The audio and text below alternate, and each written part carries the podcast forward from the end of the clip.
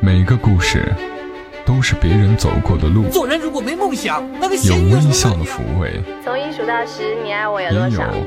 泪水的滋润。默默到来，故事如你。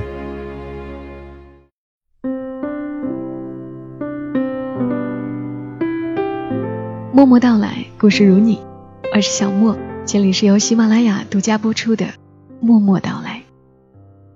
最近过得还好吗？小莫已经有好长一些时间没有像今天这样安静的、不急不慢的来录节目。前一阵子实在是太忙了，连录节目的语速都不自觉的变快了。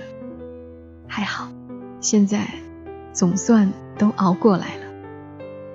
往后的日子，我应该会把更多一点的时间放在录制节目上，同时我的微信订阅号也会开始保持更新，节目中出现的文字以及那一期所要用到的音乐，我会在微信订阅号上发布出来，欢迎你来关注我。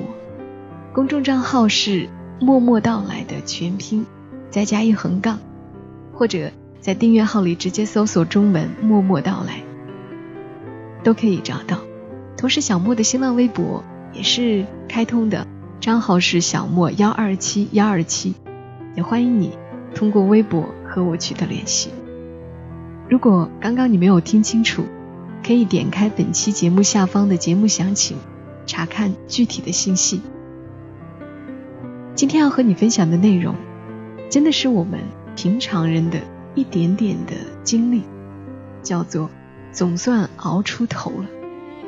作者是我的好友木糖，他的微信公众号和新浪微博我在节目详情里也有注明。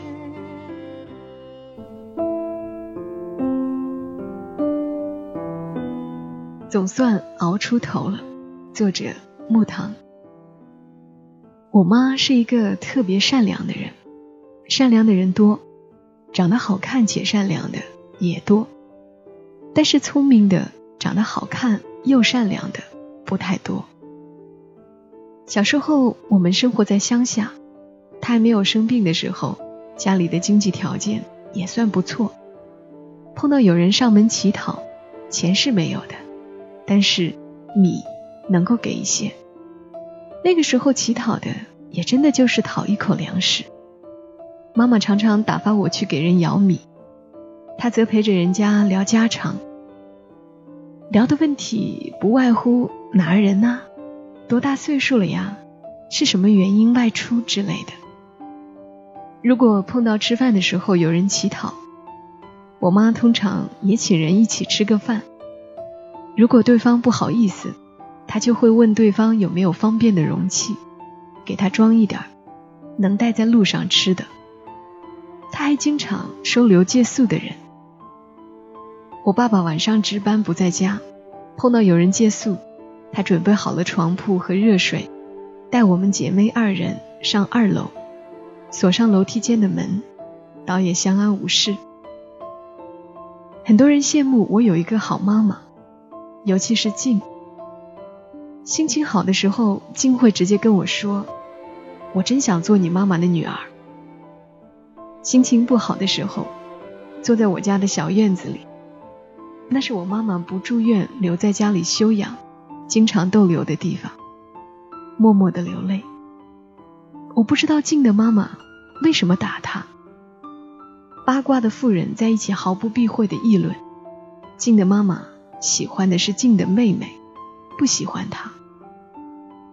所以在我连地都扫不干净的年纪，她就要包揽家里大部分家务活，搭着板凳煮饭。我回家问我妈，为什么王阿姨不喜欢静？我妈妈不说话，笑一笑，一如她温柔对待静的样子。不管什么时候，只要静来我家找我也好，找我妈妈也好，我妈妈对她格外温柔，言语上的安慰甚少。基本上我在一旁叽叽喳喳，我妈一边听我说话，一边不时地看着静。偶尔静说上一两句，我妈都会怜惜的摸摸她的头。妈妈过世的时候，静哭得很厉害。静结婚那天，我跟姑妈从她家回爸爸家，静留我在她家里再逗留一晚。背过，送我们上车，站在马路边，突然就讲起我妈，话没说完，眼睛红了，眼泪掉下来。姑妈安慰她：“丫头，都熬过来了。”在车上，姑妈似是感叹的说了一句：“都不容易。”我知道，她说的是静和她的妈妈。依稀记得，妈妈曾经说过：“王阿姨不坏，生活太苦，没有盼头，心里烦躁着呢。”如果说静的妈妈脾气暴躁，是生活所迫，那胖妹妹的父母就是不负责任的典型。胖妹妹是非婚子，带有残疾，天生上脸睑严重下垂，生下来给外婆养。户口也直接在外婆名下。更加不幸的是，胖妹妹有一个粉雕玉琢的表妹，乖巧懂事，而且很小的时候患了白血病。所有的关注都给了那个娃娃一样漂亮又可怜的小姑娘。没有人注意胖妹妹，所以她没有新衣服，没有人陪她玩，且脾气古怪，动不动就咬人。深可见血，我被他咬过好几回。我当然不想跟他玩，也不喜欢跟他玩。可是见过他被他父母没缘由的打了一顿之后，躲起来哭的样子，那么伤心难过。当他再说要跟我一起玩，就怎么也忍不下心拒绝。但胖妹妹也真的是生性顽劣，静不下三分钟，破坏力超强。我的好些玩具给弄坏之后，一溜烟儿就跑不见了。我问他，一概抵死不认。等他下一次再来找我玩，我总是要站在门口跟他对峙，让他承认他弄坏了我的东西，还要他保证再也不弄坏他们了。当然，这种保证是无效的，顶多在他后来弄坏之后不会逃跑，被我抓了现行，仰着脖子。跟我对骂，气得我一次又一次的说不跟你玩了。没过多久，想跟他玩也不可能了。他妈妈生了一个弟弟，和他那个飘忽不定的爸爸，总算是安定下来了。胖妹妹理所当然的跟着父母生活，在离我很远的地方。听说他性子依然顽劣。父母打骂是家常便饭。又听说他早早的辍学，办了一张假身份证南下打工去了。还听说他的眼睛没有治好。又过了好些年，我们都已经长大成人。我和静回湖南祭拜母亲的路上，巧遇了胖妹妹。相隔多年。她仰着头走路的姿势，让人一眼就能认出她来。花红柳绿的颜色挂满了一身，从头到脚。我们站在路边寒暄，问他：“你过得好不好？”他咧嘴一笑：“好，蛮好。”又问他：“回来待多长时间啊？”他说：“过两天就走了。这次回来是给外婆立碑的。”顿了一下。很自豪地说：“用我自己挣的钱。”我大笑：“你可比我厉害多了。”他也咧嘴大笑，自然而然的就讲到了我们小时候，不约而同的讲他弄坏我玩具的事情。他的父母，我后来的成长岁月，却有意无意的避开了，莫名的尴尬又伤感。我脱口而出，总算都熬过来了。我们大笑出声，说了声常联系。他回家，我上山，一路上低着头，眼泪抑制不住的往下掉。爸爸以为我触景伤情，思念母亲，他哪里知道，我哭的是曾经无依无靠，对世界充满恐慌的小小的静，小小的胖妹妹，还有小小的我，我们也都熬过来了，总算熬过来了。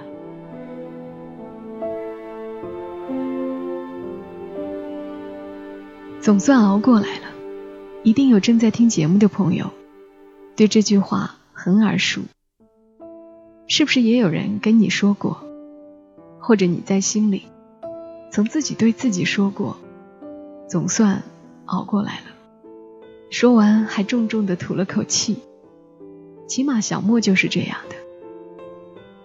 我曾经遇到过一个算命的大师，他说我十六岁以前都是末运。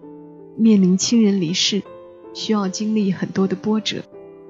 到二十六岁以后就好了，便开始行大运了。算命的大师跟我说这话时，我是二十岁，十六岁前所发生的都已经过去。如他所说，十六岁前确实不顺利。不知道是命运自有安排呢，还是心理暗示的强大。真的从二十六岁开始，人生便出现了各种转机，事业有了方向，感情也稳定了，遇到了帅毛毛，更重要的是遇到了这世上最好的公公婆婆。举个小小的例子，我还在开店的时候，因为特别忙，我的公公来长沙给我和帅毛毛做饭、料理家务，每天早上。当听到我起床的动静，公公就会开始为我煮早餐。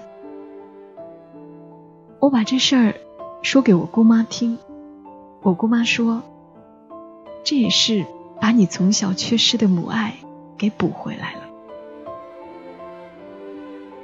有时候睡觉前会跟帅毛毛聊天，会说起小时候或者读书的时候的事情，说着说着也会流出泪来。帅毛毛便会在一旁说：“总算熬过来了。”最近小莫也收到一些私信，喜马拉雅上以及微博上都有。好些人跟我描述他们目前所遇到的窘境、无法迈过的坎儿，那些让人窒息的、想要结束生命的遭遇，负能量很多。而我真的不知道要怎么样回复，怎么去帮助你们，但我又很理解这种感受。当你心灰意冷的时候，是无法想象，也许再过一段时间，因为一件事情或者一个人，挡在命运前面的迷雾就瞬间散开了。就像过得正顺风顺水的人，也总是无法记起自己曾经也有过想要放弃的时候。可能这么说有点迷信，但是我挺相信这句话的。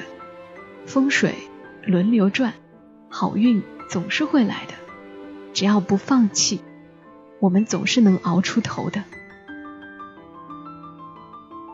写下《老人与海》的海明威不是说过吗？生活总是让我们遍体鳞伤，但到后来，那些受伤的地方一定会变成我们最强壮的地方。就好像体会过苦难，才更容易发现并感受生活的甜美。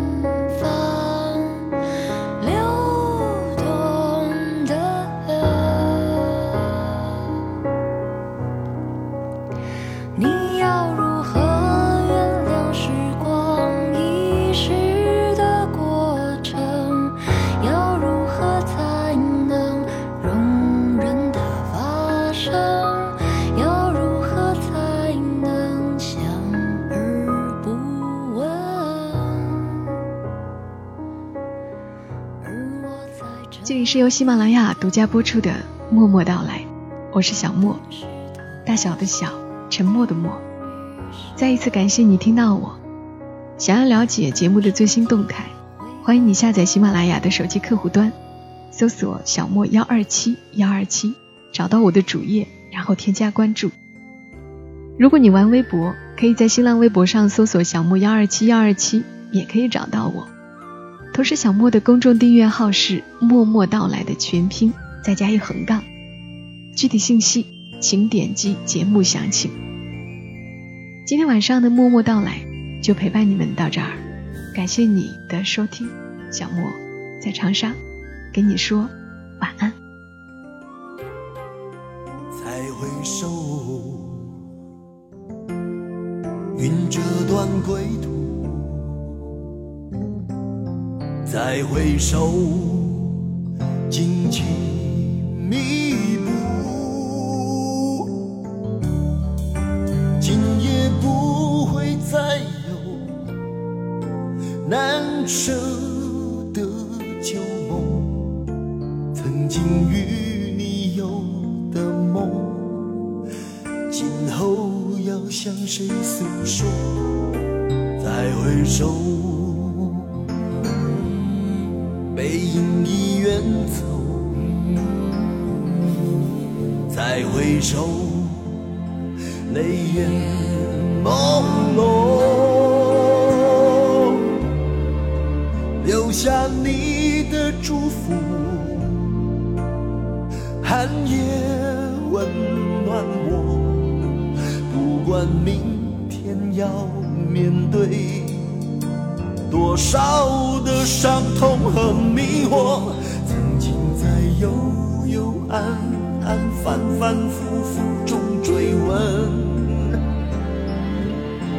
才知道平平淡淡、从从容容才是真。再回首，恍然如梦；再回首，我心依旧。只有那无尽的长路伴着我。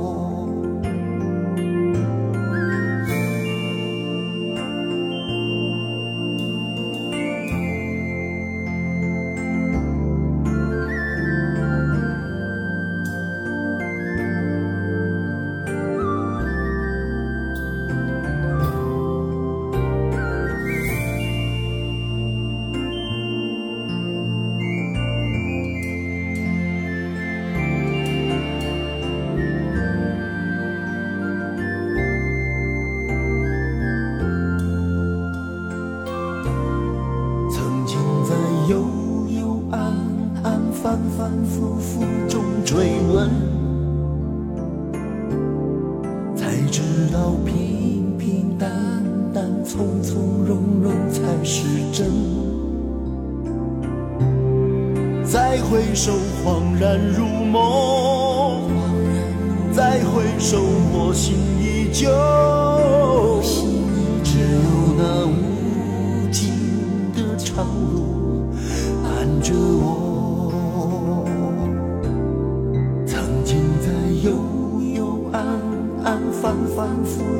中追问，才知道平平淡淡、从从容容才是真。再回首，恍然如